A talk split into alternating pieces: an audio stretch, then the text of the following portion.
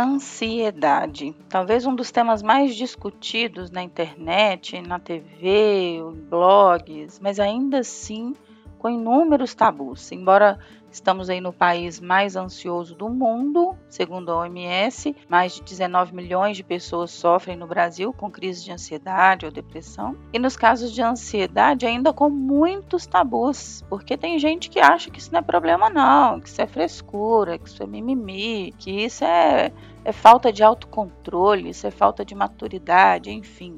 Tem tantos mitos, tantas meias-verdades e tantas questões em relação à ansiedade que as pessoas não sabem se diferenciar, elas não sabem se a ansiedade, no caso delas, é patológica ou não. E a minha proposta para você no podcast de hoje é te ajudar a diferenciar a ansiedade sintoma da ansiedade doença, entender se o que você está vivendo, se aquilo que pessoas próximas a você estão vivendo é um caso mais sério ou um caso mais leve para se tratar. Vamos falar um pouco mais sobre isso de forma séria e construtiva?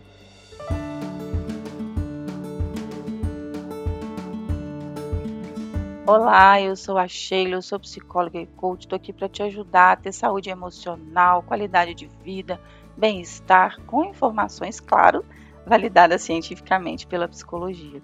Como psicóloga, né, dentro da terapia cognitivo-comportamental, tenho aí uma demanda muito alta por pessoas que sofrem com transtornos de ansiedade. Mas aí eu tô aqui com algumas informações científicas, uma delas o DSM, né, que é o diagnóstico de saúde mental, é onde a gente consulta os principais sintomas dentro da psiquiatria e da psicologia. E é importante diferenciar os quadros. Assim, se você tem uma situação pontual na vida, um momento específico que está acontecendo na vida. E esse momento específico está gerando mais ansiedade, né, que tem alguns sintomas, alguns sintomas também específicos, como irritabilidade, é, é a pessoa às vezes tem taquicardia, tem dificuldade para respirar, tem dificuldade para dormir, sudorese, dor no estômago, problemas gástricos, tem gente que tem problema no intestino, enfim, tremores, boca seca, dor de cabeça,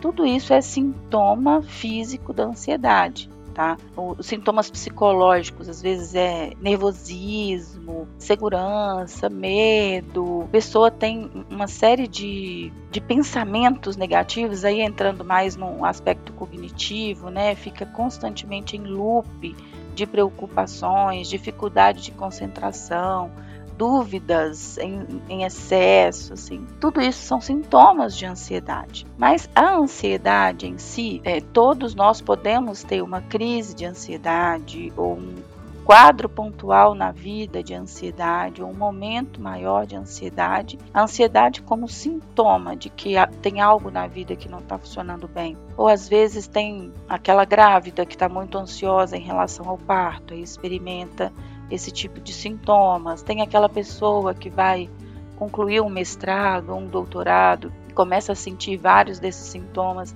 em relação àquela situação específica. Então, isso é o que a gente pode chamar de crises de ansiedade, mas não necessariamente uma doença de ansiedade. Né? Qual que é a diferença? Se é momentâneo, se é pontual, se é relacionado a alguma situação específica, é uma crise de ansiedade. Agora, se acontece com recorrência, com frequência, seis meses ou mais, às vezes um ano, tem clientes meus que relatam que passaram por isso por toda a vida, né? Qualquer situação atípica mínima, a pessoa já tem crises de ansiedade, os pensamentos negativos ou preocupantes são recorrentes, são diários. Às vezes, só para você ter uma ideia da diferença, assim. Às vezes a pessoa não tem motivo algum para estar tá preocupada. Ela cria um problema na cabeça, fica confabulando com aquele problema hipotético na cabeça. E aquele problema hipotético cria uma série de preocupações e não consegue dormir,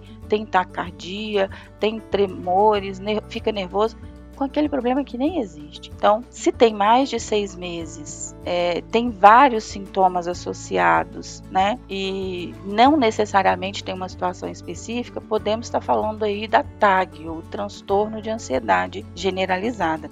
A ansiedade e a preocupação são bem excessivas assim. O indivíduo sente-se às vezes incapaz de controlar a preocupação. A ansiedade, a preocupação acontecem em, em, vários momentos, seja na vida pessoal, seja na vida profissional, seja em relação a algum, alguma área específica da vida, mas a pessoa que sofre de TAG, ela não tem ansiedade específica no trabalho. Ela é, assim, ansiosa por si só em todas as situações da vida. No trabalho, em casa, com a família, com os amigos. É como se aquilo se fundisse com a personalidade dela. A doença TAG, né, o transtorno de ansiedade generalizada, ele é intenso ele tem uma, uma forma específica de agir na vida da pessoa em todas as áreas da vida. Diferente das crises de ansiedade que eu mencionei agora há pouco, que às vezes é uma situação específica, a pessoa está fazendo um tratamento específico na vida pessoal, um tratamento de saúde, aquilo gera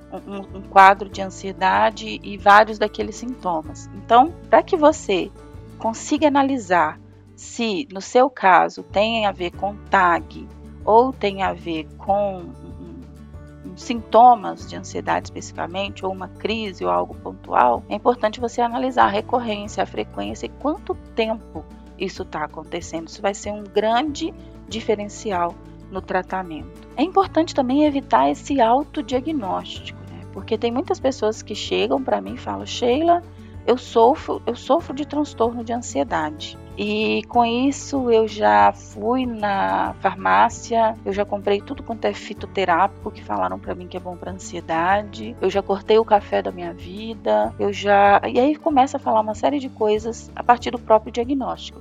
E fala assim, mas não resolveu, não, não, sei o que é está acontecendo. E aí, na conversa com a pessoa e com o tratamento, eu vou descobrir que às vezes a pessoa tem hipertiroidismo, por exemplo, ou a pessoa está sofrendo dos sintomas de menopausa. Então, assim, não necessariamente é TAG.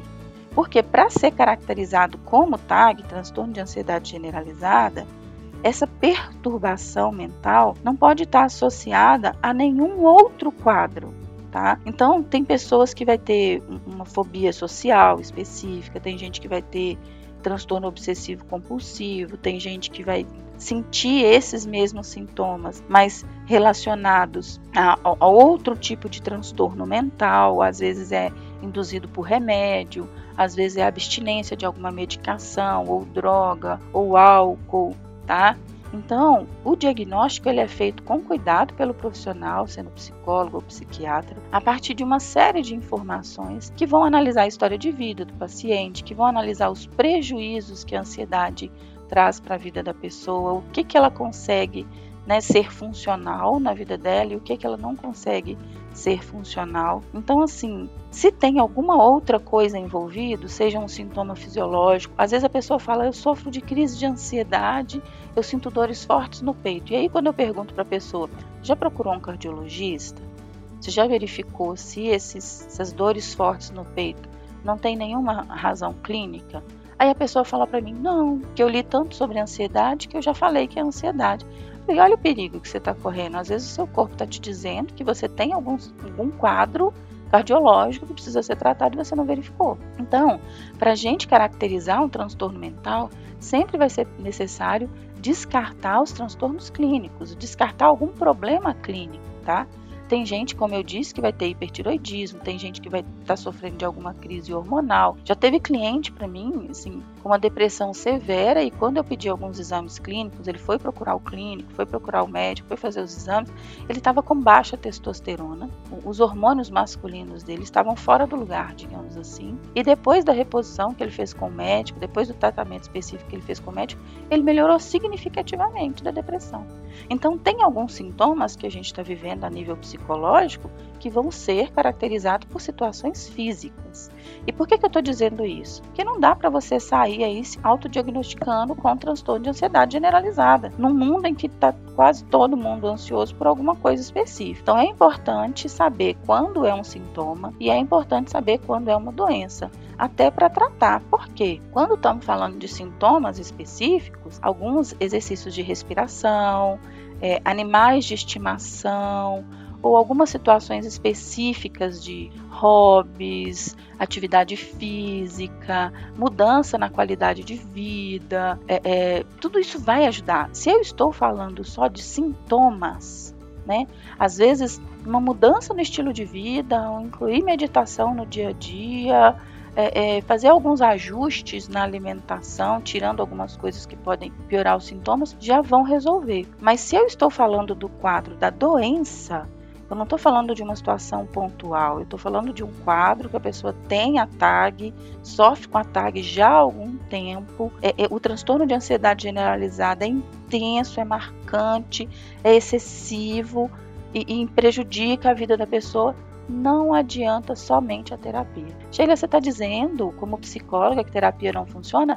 Não, não é isso. A terapia cognitivo-comportamental, que é a linha que eu trabalho, a meditação, mindfulness, que tem né, na linha que eu trabalho, porque eu trabalho com a terapia cognitivo-comportamental baseada em mindfulness. Então, é o melhor tratamento prescrito a nível de psicologia para ansiedade. Mas algumas pessoas vão precisar do psiquiatra.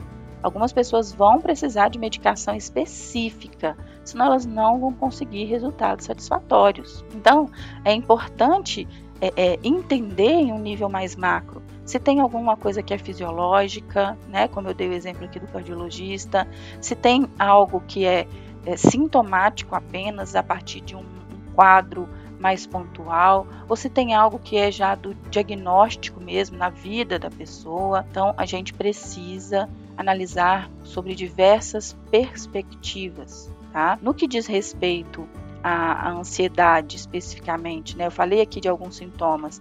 O DSM ele vai falar de inquietação ou sensação de estar com nervos à flor da pele, fatigabilidade, né? Essa sensação de estar fatigado, cansado o tempo todo, dificuldade de se concentrar, problemas com memória, aquela sensação, sensação assim de, de branco, porque fica constantemente com a mente ocupada, com as preocupações, com os pensamentos que não consegue se concentrar naquilo que está acontecendo no momento presente. O ansioso ele vive como se vivesse no futuro, naquilo que pode vir a acontecer, com a preocupação daquilo que pode vir a acontecer e, e não consegue muitas vezes prestar atenção naquilo que está no momento presente.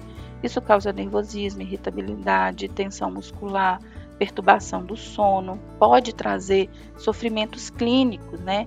Tem muitos sintomas que são psicossomáticos, falei alguns deles aqui, como dores no estômago, problemas no intestino, dores de cabeça. Então, quando o corpo sente o sintoma físico no corpo a partir de um problema cognitivo, psicológico. Então, ansiedade, gente, não é mimimi. Ansiedade é problema sério é importante entender se está vivendo uma situação pontual ou se é uma doença, se é um transtorno, se já tem mais tempo. Por quê? Porque aí vem, eu falo que é o pior dos mares. Muitas vezes o transtorno de ansiedade generalizada é um primeiro degrau para um transtorno de saúde muito maior depois. Então, se a pessoa não trata no nível da ansiedade, daqui a pouco ela pode estar tá vivendo uma situação com problemas muito mais graves, com prejuízos sociais e, e, e funcionais muito maiores. Então, ansiedade não é mimimi. Ansiedade é coisa séria, precisa ser diagnosticado corretamente, tratado da forma certa, para que a pessoa possa conseguir ter uma vida normal, com a qualidade de vida que ela precisa, trabalhar, cuidar da família, ter a vida pessoal. Enfim, tem muitas pessoas que vivem bem, mesmo tendo quadros de ansiedade porque foram diagnosticadas corretamente e têm o tratamento correto. Ok? Fica o recado. Compartilha esse podcast com o máximo de pessoas que você conseguir. Eu procurei fazer aqui numa linguagem bem informal, num bate-papo com você, para que todo mundo possa se beneficiar. Ok? Um abraço.